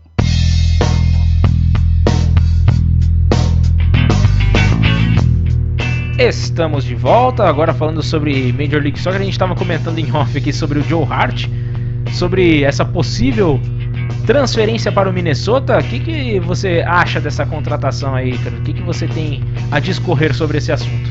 Joe Hart foi muito bem no período que ele jogou no Manchester City, mas ele chama gol. Ah, sim. Eu achei que você ia dar uma pipocada de leve agora. Não. Você ele... tinha acabado de falar, não, ele fez um grande trabalho. Não, ele fez um, tra um, bom trabalho no City. Bom goleiro, né? não dá é um bom goleiro, mas chama gol. Tanto que ele não, ele não tá mais goleiro titular do, do English Team, tá? O Pickford, né? Que é goleiro do, do Everton. Então precisaria. Vou chamar ele de Pink Floyd, o goleiro do. Mas na MLS, ele pode se sair bem. O Júlio César não jogou no Toronto? É verdade. Então aí é cada, cada um escolhe a arma que tem, amigo. Ele tá indo pra lá porque ele não tem mais mercado. Ele tentou no Torino, não deu certo na Itália, então tá buscando esse mercado norte-americano e tem muitos jogadores que estão bem lá, igual o Jovin, que se deu bem uma, uma época lá, o Carlos Vela, que estava assumido no cenário inglês, deitou e rolou na Premier Aí acendeu, né? É, acendeu. Viu a luz. é, naquele outro ano ficaram segurando vela, né? É, o Schweinsteiger que apagou Deus. o fogo lá do Chicago Fire Nossa também. Nossa senhora, chama o bombeiro. Ave Maria. Não, vamos fazer uma pausa aqui porque o negócio tá feio, hein? Tá. Só coisa. O sobrenatural tá rolando aqui, cara. Nossa, cara, pelo amor de Deus. É, essa, essa semana tá complicado. Vamos rebobinar, vamos começar de novo aí. Ei, Voltamos com o futebol na veia agora aqui na Poliesportiva. A culpa é do 7x1, é, velho. né? Ele veio Isso nunca aconteceu aqui, não. É, rapaz, o negócio não tá fácil nessa semana e tem bastante piadocas aí. Então, agora vamos fazer o seguinte: vamos fazer uma breve pausa, vamos tomar uma água e já já a gente volta com muito mais futebol pelo mundo afora. Lembrando que a gente ainda vai falar mais ainda sobre futebol norte-americano, vamos falar também sobre o sul-americano também e falando sobre futebol na Ásia. Então já a gente volta com muito mais futebol para você aqui no Futebol na Veia, na Poliesportiva, onde o futebol corre com mais emoção.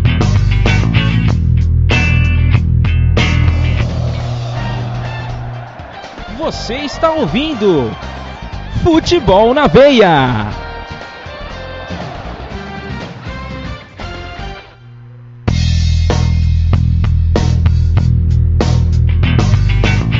Estamos de volta para o nosso último bloco. Vamos pegar o nosso avião, vamos de maneira legal agora fazer o translado do futebol norte-americano. Né? A gente vai agora sair dos Estados Unidos, vamos passar para o México, sendo que não tem tanto Aí problema não assim, BO, né? não, não, não. BO. Se fosse o contrário, né? Aí Era mais perigoso. Mas vamos pegar o nosso aviãozinho, já fazendo esse, esse translado aí, voltando para o México. Vamos com o Márcio Reis que tem as informações. A bola já tá rolando de novo lá no México. O nosso tequilão querido do nosso coração. Tequilão não parou? O tequilão parou, mas voltou. Caramba, que, que rápido, hein? É, já voltou e vamos com o Márcio Reis com as informações do futebol mexicano. Fala Gabriel Max e Ícaro Dias. Bem-vindos a mais um Tequilão da semana. E vamos já começar a falar do Clausura 2020. Isso mesmo, meus amigos. No México, a bola já começou a rolar. Nós já tivemos a primeira rodada no final de semana, sendo assim, já vamos trazer os resultados. As equipes que deram pontapé inicial na temporada 2020 foram Morelia e Toluca, que se enfrentaram à meia-noite do dia 11 de janeiro, sábado passado. E os Diabos Rojos, mesmo jogando fora de casa, venceram Morelia pelo placar mínimo de 1 a 0. O gol foi do atacante argentino Emanuel Digliotti, 32 anos. Após um recuo equivocado do meio Luiz Mendonça, Digliotti interceptou o passe, passou pelo goleirão Sebastião Souza e empurrou para as redes. Acompanhe o primeiro gol da temporada 2020 na Liga MX. Paulo, que vai ser? Presiona el Toluca, se va a equivocar. Cuidado, se la van a robar y viene el primero. Viene Guiliote, el disparo. ¡Gol! ¡Gol!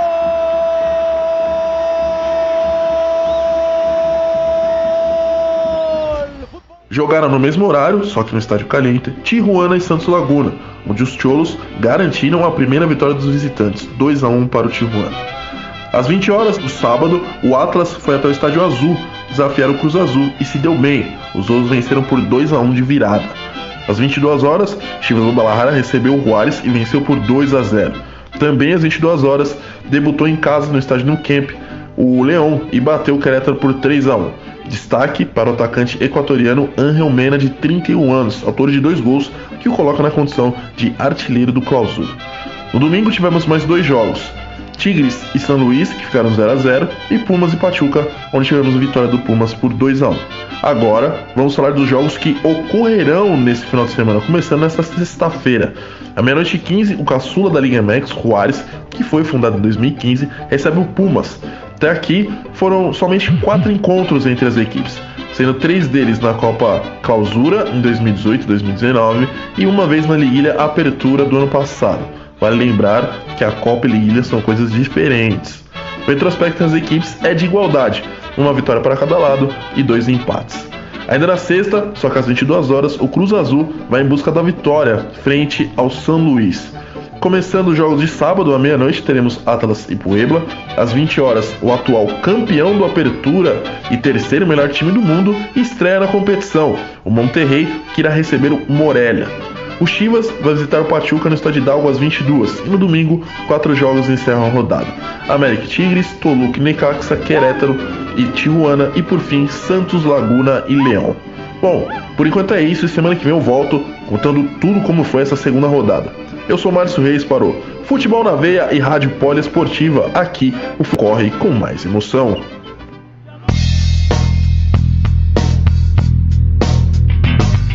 É, rapaz, a bola já tá rolando de novo lá no México. Já temos a primeira rodada do Apertura, do Clausura, quer dizer, do Clausura, Apertu ah, clausura. mexicano. É, o Clausura. Agora começa o Clausura. É, e com o Leão já, já, já, na, já disputando ali na frente, junto com o Chivas Guadalajara, o Pumas também está na quarta colocação, o Atlas indo bem. Equipes que foram mal na quando rolou o Apertura, né? Principalmente o Pumas que nos classificou, o Atlas também não, Tijuana também foi muito mal, São Luís que estava lá embaixo, mas também a gente tem que contar que não jogou América, Monterrey, Necaxa, que são equipes que, que, deram muito trabalho na última temporada. O Querétaro também, né? Então vamos, vamos acompanhar esse, esse tequilão que promete muito. É, não dá para dizer muita coisa ainda porque temos seis times com três pontos, né? Leão, Chivas Guadalajara, Atlas, Pumas, Tijuana e Toluca. Todos esses times venceram nessa primeira rodada. Tivemos ainda o um empate entre Atlético San Luís e Tigres. E depois os times que não venceram, não pontuaram, que são o América do México, Monterrey, Neca, o Necaxa que ainda não jogou, né? Temos esses times que não jogaram ainda, né? O América do México, Monterrey, Necaxa e Puebla. Depois vem os times que perderam: Cruz Azul, Pachuca, Santos Laguna, Monarcas, Querétaro e Juárez. É, Juárez, Juárez que, tá, que ali, tá, né? já, já, já tava lançando já, isso aí já foi. tempo, né? Apesar de ser debutante na, no Campeonato Mexicano, já tá muito perigoso de cair. É que eles tiram a média de 3 anos, né? é, tem uma média ali. Tem uma então... média, mas eu acho que pela logo, média, ele e o Atlético São Luís, ó, adiós. Adiós, muchacho, é. como diria Laurenberger. A Sara também falou vez a Sara Café. É verdade. É que também era a, nossa setorista no, no Tequilão, né? Com certeza. E, e o, o, o, campeonato mexicano tem dessas, né? O, o, às vezes o time não vai tão bem no apertura, tem o clausura, consegue dar uma revertida na situação, pode até brigar por, por algo bom ainda nesse final, né? É, pode conseguir uma vaga para Conca, Conca Champions, né? Do, da próxima temporada. Algo que seria muito importante, né? Para a equipe Lembrando que é pela somatória dos pontos, né? Então se cochilou no primeiro, no primeiro turno, digamos assim, né? Que foi a apertura, agora no clausura tem que tirar o um atraso. E outra, você pode conquistar um título, que é muito importante também, além de tirar o atraso, que seria fundamental também para essas equipes que estão na parte de baixo da tabela no Campeonato Mexicano. É isso aí, vamos agora viajar para a América do Sul. A gente veio de mais longe, agora está se aproximando um pouquinho mais, depois a gente vai para mais longe de novo. É assim, a gente vai viajando porque a gente tem é uma... grana para viajar. É, entendeu? e tem o Atlas, né? Já que você está falando em viajar, temos o Atlas. Temos o Atlas, né? A gente passou pelo México, já pegamos o nosso Atlas. Meu Deus do céu, eu tô falando que hoje o negócio tá difícil. Viu? Vamos agora com Pedro Ferri falar sobre o futebol argentino. Nuestros hermanos. Sim, por supuesto. É, por supuesto. Vamos com Pedro Ferri com as informações da Superliga Argentina. Mais mercado da bola do que bola rolando, né? Mas já, já vamos com, com ele para estarmos bem informados aí durante essa semana sobre o futebol argentino. Chega mais, Pedro Ferri! A janela de transferência segue a pleno vapor na Argentina. Ricardo Centurion, ex-jogador do São Paulo que possui contrato com o Racing até 2021, foi emprestado pela Academia ao Vélez Sarsfield até o final do ano. No entanto, o detalhe mais interessante é outro. A pedido do Vélez, mais precisamente do Departamento de Violência de Gênero do clube, no contrato de Centurion consta uma cláusula contra a violência de gênero, Caso o atleta descumpra, o vínculo será rescindido. O Fortin é o primeiro clube argentino a criar uma área voltada especificamente para essas questões. O histórico extracampo de Centurion, vale lembrar, é recheado de polêmicas. Em 2017, sua então companheira Melissa Tossi o denunciou por conta de violência doméstica, porém o caso foi arquivado pelo Ministério Público da Argentina. Dentro das quatro linhas, a gota d'água em sua passagem pelo Racing ocorreu no início do ano passado, quando empurrou o então técnico Eduardo Cudê após ser substituído em uma partida contra o River Plate. A equipe missionária, ao que tudo indica, passará mais ilesa do que o imaginado neste mercado da bola. No momento, apenas Ezequiel Palacios, negociado junto ao Bayern Leverkusen, deixou o clube. Nacho Fernandes, que chegou a receber duas propostas do Internacional, tem tudo acertado para renovar seu contrato com o River. Nos últimos dias, alguns rumores envolvendo o nome do meio-campista uruguaio Nicolás de la Cruz tomaram conta da imprensa em Portugal. De acordo com o jornal A Bola, o Sporting enxerga o jogador de 24 anos como substituto ideal, caso Bruno Fernandes realmente deixe a equipe de Lisboa. Porém, assim como fez com o Nacho, Marcelo Gachardo trabalhará firmemente para melar toda espécie de negócio que envolva algum jogador do River. A mensagem de Munheco é clara: querem alguém daqui? Ok, paguem a multa e levem. O lado vermelho de Avexaneda estampou os noticiários nos últimos dias não devido a uma contratação bombástica, e sim pela decisão de mudar seu estádio de nome. A ideia que permeia os corredores do Independiente e que foi confirmada por Pablo Mochiano, vice-presidente do clube, é de mudar para Ricardo Boschini, o que hoje é o Libertadores de América.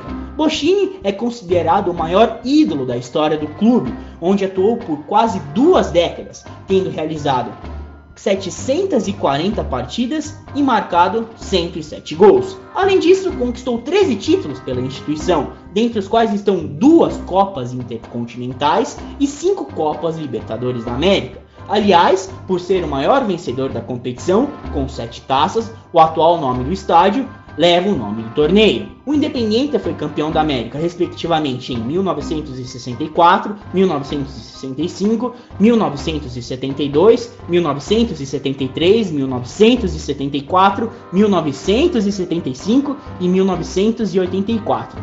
Haja título, hein? Ainda no Libertadores de América, Independiente e River estarão frente a frente na próxima sexta-feira em partida atrasada. Um triunfo deixará o River Plate na ponta da tabela, empatado com os mesmos 30 pontos do argentino, mas com uma vitória a mais. Essas foram as informações da Superliga Argentina. Eu sou Pedro Ferri para o Futebol na Veia e Rádio Poliesportiva. Aqui o futebol corre com mais emoção.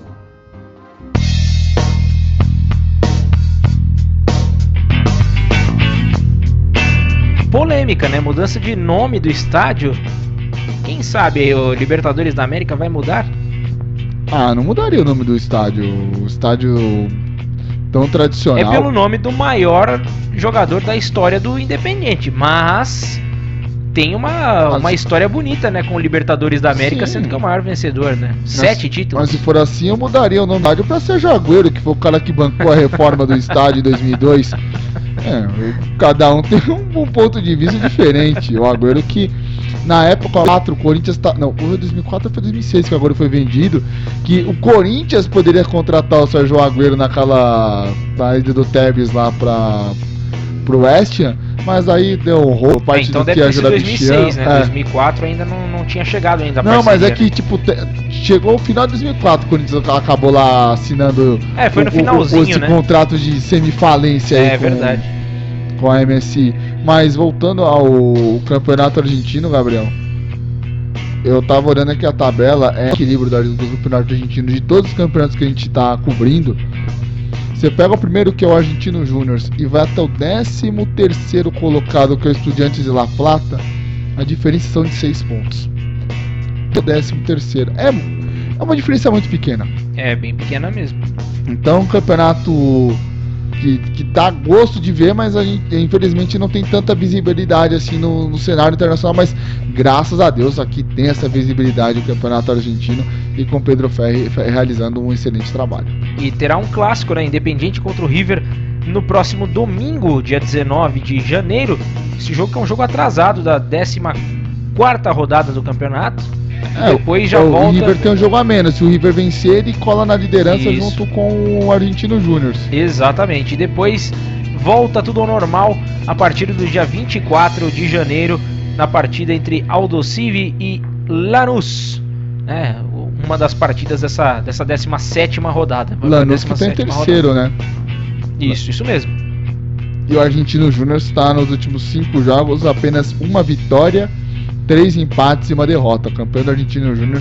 Depois que o presidente da Argentina assumiu o cargo, ainda falou que torcia, que torcia para o Argentino Júnior. Ah, parece que a coisa não. tá sendo o verdadeiro chutador de bola de neve, né? esse cidadão. Que o time depois de, de lá pra cá não engrenou absolutamente em nada. E o Racing sentindo a falta do Eduardo Cudê, que nos últimos cinco jogos também uma vitória, três empates e uma derrota. É, não tá fácil. Perdeu seu técnico, agora dá uma balançada, não tem jeito. Até se acostumar com um novo treinador, as coisas vão ficando mais complicadas, oscila-se mais um pouquinho do time. Agora a gente vai fazer o seguinte, vamos pegar o nosso aviãozinho da Poliesportiva. Aviãozinho não, é um aviãozão, o barulho dele. A Uau. gente vai agora para o Uruguai. Vamos conversar com Luciano Massi, ele que esteve presente no nosso último programa, esteve nos nossos estúdios aqui no Jardim Umarizal. Se você não conhece, é, não, não, perde muita coisa. Caiu no Marizal é, é fatal, companheiro. É. E a gente vai agora com o Luciano Massi para falar sobre o futebol uruguaio. O que está acontecendo aí no futebol uruguaio, na primeira divisão do Uruguai? Vamos com, com ele, Luciano Massi, já a gente comenta mais.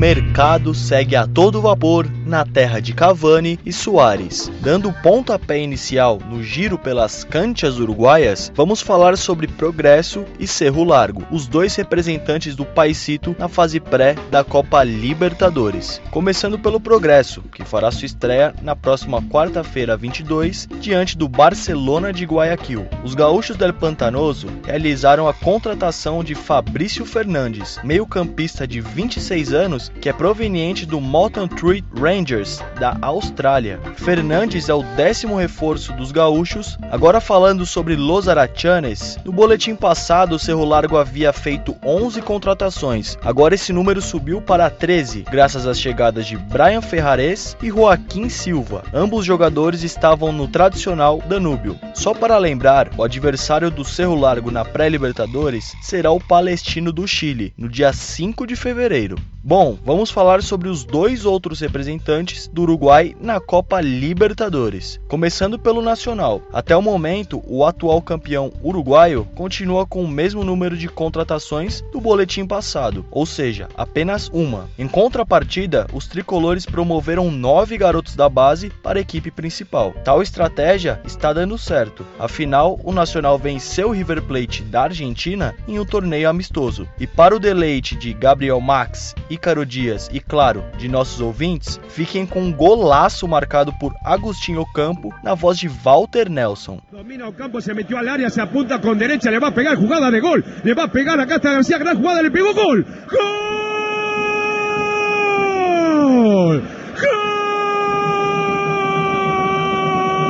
Golaço do Nacional! Enganchou, enganchou, enganchou! Seguindo o caminho inverso de seu rival de toda a vida, o Penharol está com tudo no mercado da bola. Mas três jogadores foram anunciados pelos Carboneiros. O primeiro deles se trata de Joaquim Piquerez, uma promessa do futebol uruguaio. Já o segundo é o chileno Christian Bravo, ex-Montevideo Wanderers. Além deles, Davi Terans, ex-Atlético Mineiro, também vestirá as cores do Penharol em 2020. Essas foram as informações do Campeonato Uruguaio. Eu sou o Luciano Massi para a Rádio Poliesportiva e Futebol na Veia, aqui o futebol corre com muito mais emoção.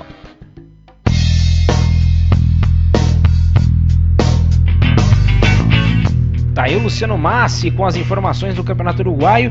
Continua girando esse mercado da bola aí, a coisa tá tá ficando boa lá no, no, Campeonato Uruguaio, né? Muitas mudanças, né, Cerro investindo bastante, o Penharol também, agora o Nacional também é, fazendo, efetuando contratações pontuais. Ou seja, teremos um campeonato uruguaio muito equilibrado também no, no ano que vem, principalmente Libertadores, né? Começando com o Cerro Largo agora no dia 22, encarando o Barcelona de Guayaquil. Muito difícil jogar Progresso, melhor dizendo. Eu sempre confundo o Barcelona de Guayaquil com o Progresso. Eu tô confundindo todos esses adversários porque é tanta fase de Libertadores, meu cara, que eu não sei pra que tanto, tanto time em pré-Libertadores. É até uma, uma coisa que os próprios dirigentes na Comembol estavam discutindo nesses dias. Por que tantas equipes? Por que não fazer uma coisa mais, mais padronizada, enxuta? Que era os 32, não, hoje em dia você tem 40 e poucos já tá times. Tá virando copinha já. já tá virando, é, modelo de copinha, meu caro. Mas enfim, o, o Cerro vai encarar o Barcelona de Guayaquil, que é uma equipe muito complicada de se jogar. O Barcelona que umas duas ou três temporadas atrás, o Gabriel é melhor de memória nesse ponto, jogou contra o Palmeiras no, no Allianz Parque, acabou eliminando Gol daquele Jonathan. Jonathan Álvares, que tá Jonathan tá, Al- é, tá Álvares. jogando, tá jogando no, no Internacional. Isso. Esse mesmo Barcelona eliminou o Santos na. É um time, é um time chatinho. É um viu? time chatinho, então o, o, o Progresso vai ter, ter trabalho, viu? Pra prosseguir a próxima fase da Libertadores. Para progredir. Exatamente. Com muito progresso. Também. Que beleza. Ordem e progresso, diria Bruno Fernando Isso, Lopes. se mantiver a ordem, Terá progresso. o progresso vem. Ah, eu tô falando que hoje o negócio tá brabo. Hein? Vamos viajar, agora a gente vai pra bem longe, hein? Vamos pegar um avião, vamos parar rapidinho lá pra comer alguma coisa lá na Europa, né? A gente tem que se alimentar e a gente vai agora pegar outro avião, porque é muito longe. Eu pensei que você ia parar no Japão, meu camarada. Não, agora a gente vai descer direto na China. Vamos falar agora sobre o futebol chinês. Leonardo Abraão, ele que é o responsável por mais esse campeonato, esse campeonato asiático, é. 22 edição, 21 edição desse nosso programa. E o Leonardo Abraão vai falar sobre o que está rolando lá na China. O mercado da bola sempre aquecido muito por conta do futebol chinês, né, Icaro? Exatamente, principalmente o, é, os chineses que olham o mercado sul-americano, o mercado Isso. europeu.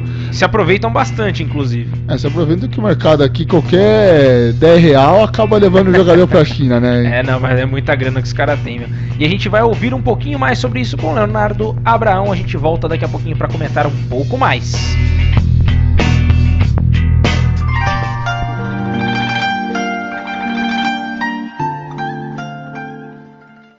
O mercado de transferências na China ainda não teve movimentações tão chamativas como nos anos anteriores, mas alguns brasileiros estão agitando a pré-temporada no país mais populoso do mundo. O volante Rômulo, que estava emprestado ao Grêmio na temporada passada, rescindiu com o Flamengo e acertou com o Shijiazhuang Everbright, recém-promovido à Superliga Chinesa. O jogador se junta aos brasileiros Muriqui, Matheus Leite e ao naturalizado boliviano Marcelo Moreno. Outro já confirmado para atuar no chinesão é o atacante Marcelo Cirino, que deixou o Atlético Paranaense após o fim de seu contrato e foi anunciado pelo Chongqing Dangdai. O ex-camisa 10 do Furacão já era ligado por vários veículos ao time, mas só foi anunciado realmente nessa última quarta. Ele se junta a Allan Kardec e Fernandinho no elenco do Dangdai. Agora outro brasileiro, mas que é só especulação por enquanto, é Dedé. O zagueiro não fica no Cruzeiro e seus representantes confirmaram que dois times chineses estão atrás dele. Os times são Shijiazhuang Everbright, mesmo que contratou o Rômulo, e Juan que fez campanha surpreendente na edição passada da Superliga e tem Léo Batistão e Rafael Silva no plantel. Outras negociações de renome envolvem uma possível saída e uma possível chegada. Segundo a imprensa chinesa, o Xangai SPG de Hulk Oscar estaria interessado no australiano Aaron Moy, que seria o maior rumor dessa janela na China. Já em relação à saída, David Moyes, técnico do West Ham, estaria interessado em levar o belga Fellaini de volta à Premier League. O meio-campo se encontra hoje no Shandong Luneng. E como os jogos ainda não começaram, os times seguem sua pré-temporada e se preparam para a disputa das competições nacionais e continentais. O primeiro a entrar em campo será o Xangai SPG, que joga os playoffs da AFC Champions League na terça-feira 28, com o adversário ainda a ser definido. Essas foram as informações do futebol chinês. Eu sou Leonardo Abrão para Futebol na Veia e Rádio Poliesportiva. Aqui o futebol corre com mais emoção.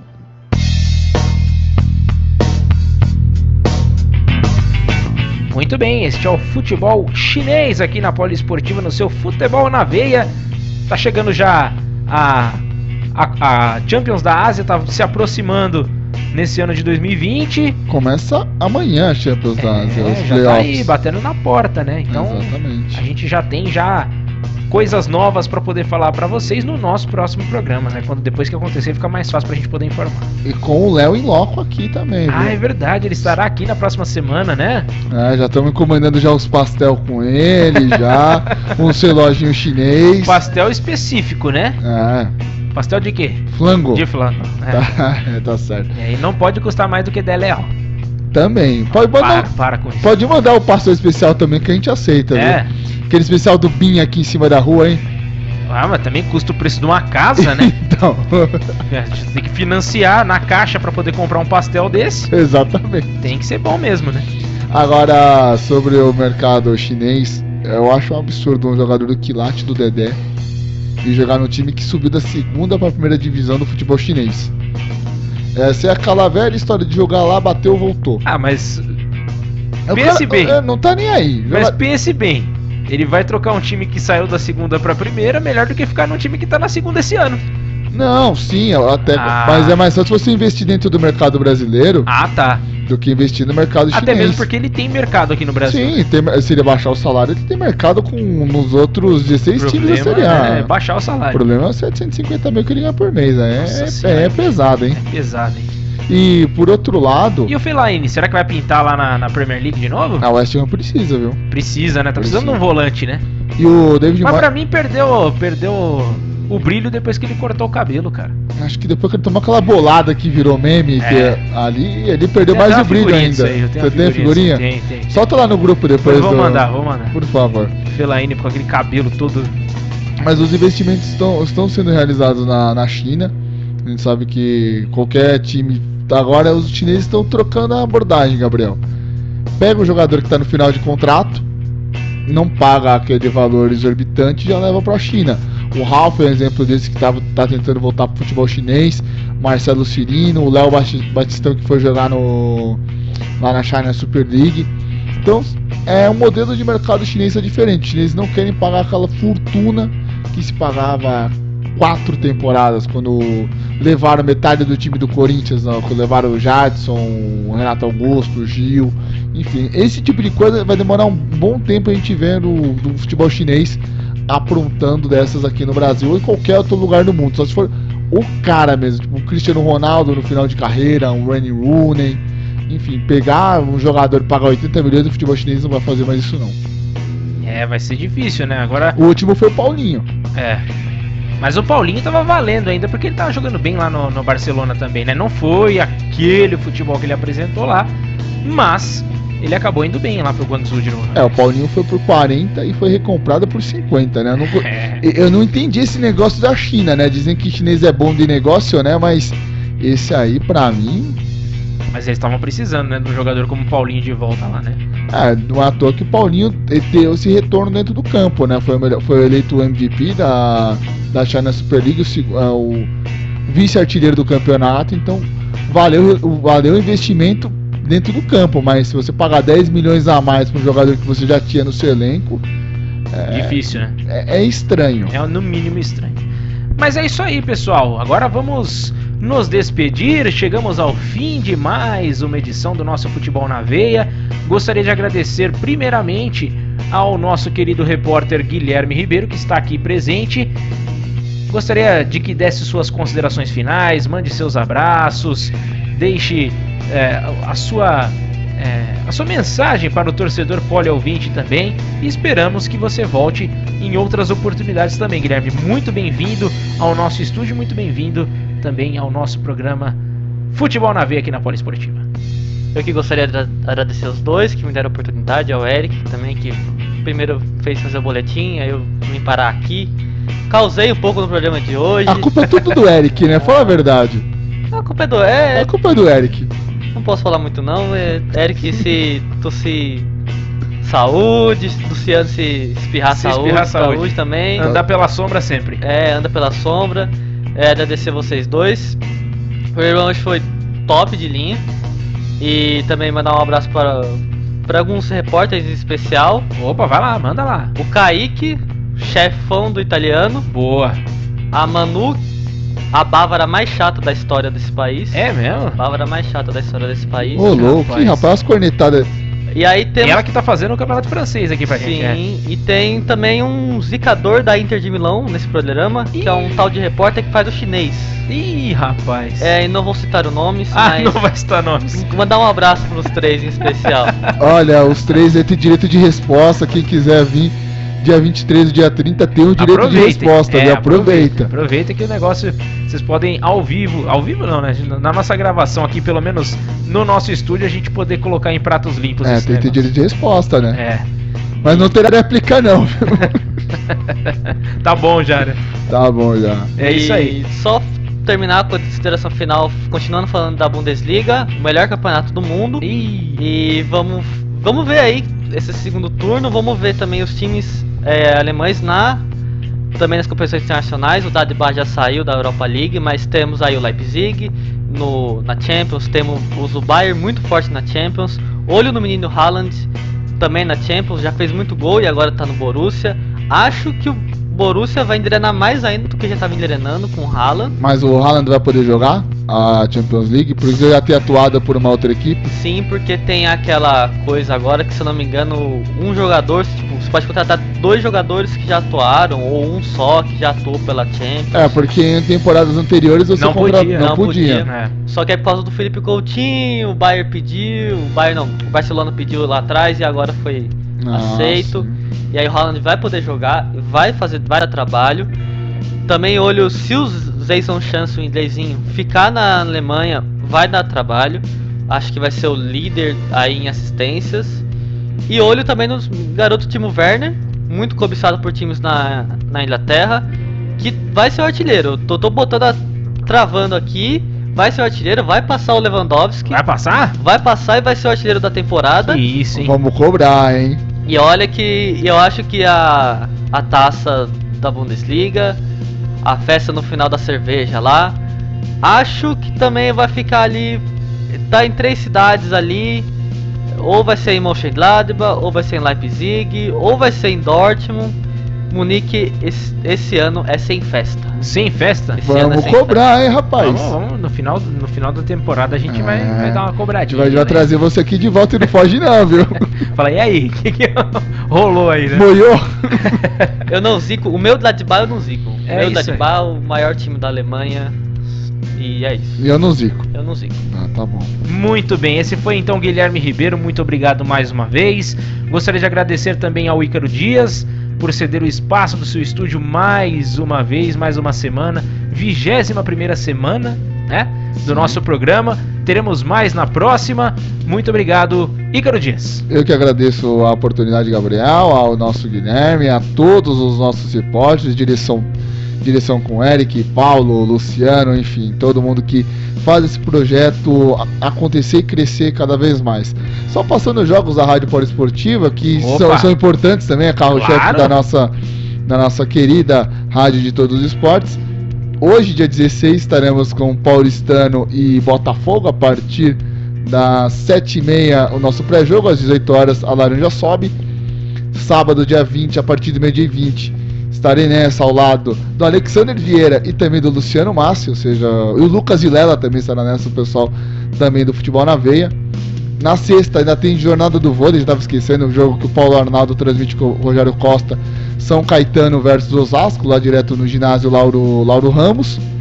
E eu acho que é só dessa semana, acho que só são esses três jogos só. Sábado teremos um jogo do bigode, né? Alexander Luciano, E eu tirei a minha barba, hein? Eu Só tirei... no bigodinho? Só no bigode. E eu tirei a minha barba. Eu tava com barba, eu tirei a barba para não fazer parte desse trio aí do bigode. Que maravilha. É isso aí, então gostaria de agra- agradecer também a todos os ouvintes do nosso programa. Mais uma vez, é, também pedir para que siga-nos nas nossas redes sociais, isso é muito importante, não podemos esquecer jamais, né? Então, se você quiser seguir a Rádio Poliesportiva, www.facebook.com/barra Rádio Poliesportiva, isso no Facebook, claro, né? no Instagram, arroba Rádio Poliesportiva e no Twitter, arroba R Poliesportiva. Já no, no Futebol na Veia, se você quiser seguir, arroba Futebol na Veia BR no Instagram. Procure também www.facebook.com.br futebol na veia e no Twitter também. Então temos todas essas, essas plataformas. Lá você encontra também os links para poder acompanhar o nosso programa, né, que é muito importante. É só acessar o site também que você pode ouvir em looping www.radiopoliesportiva.com.br e www.futebolnaveia.com.br. Meu muito obrigado. Até o próximo programa. Valeu. Fui.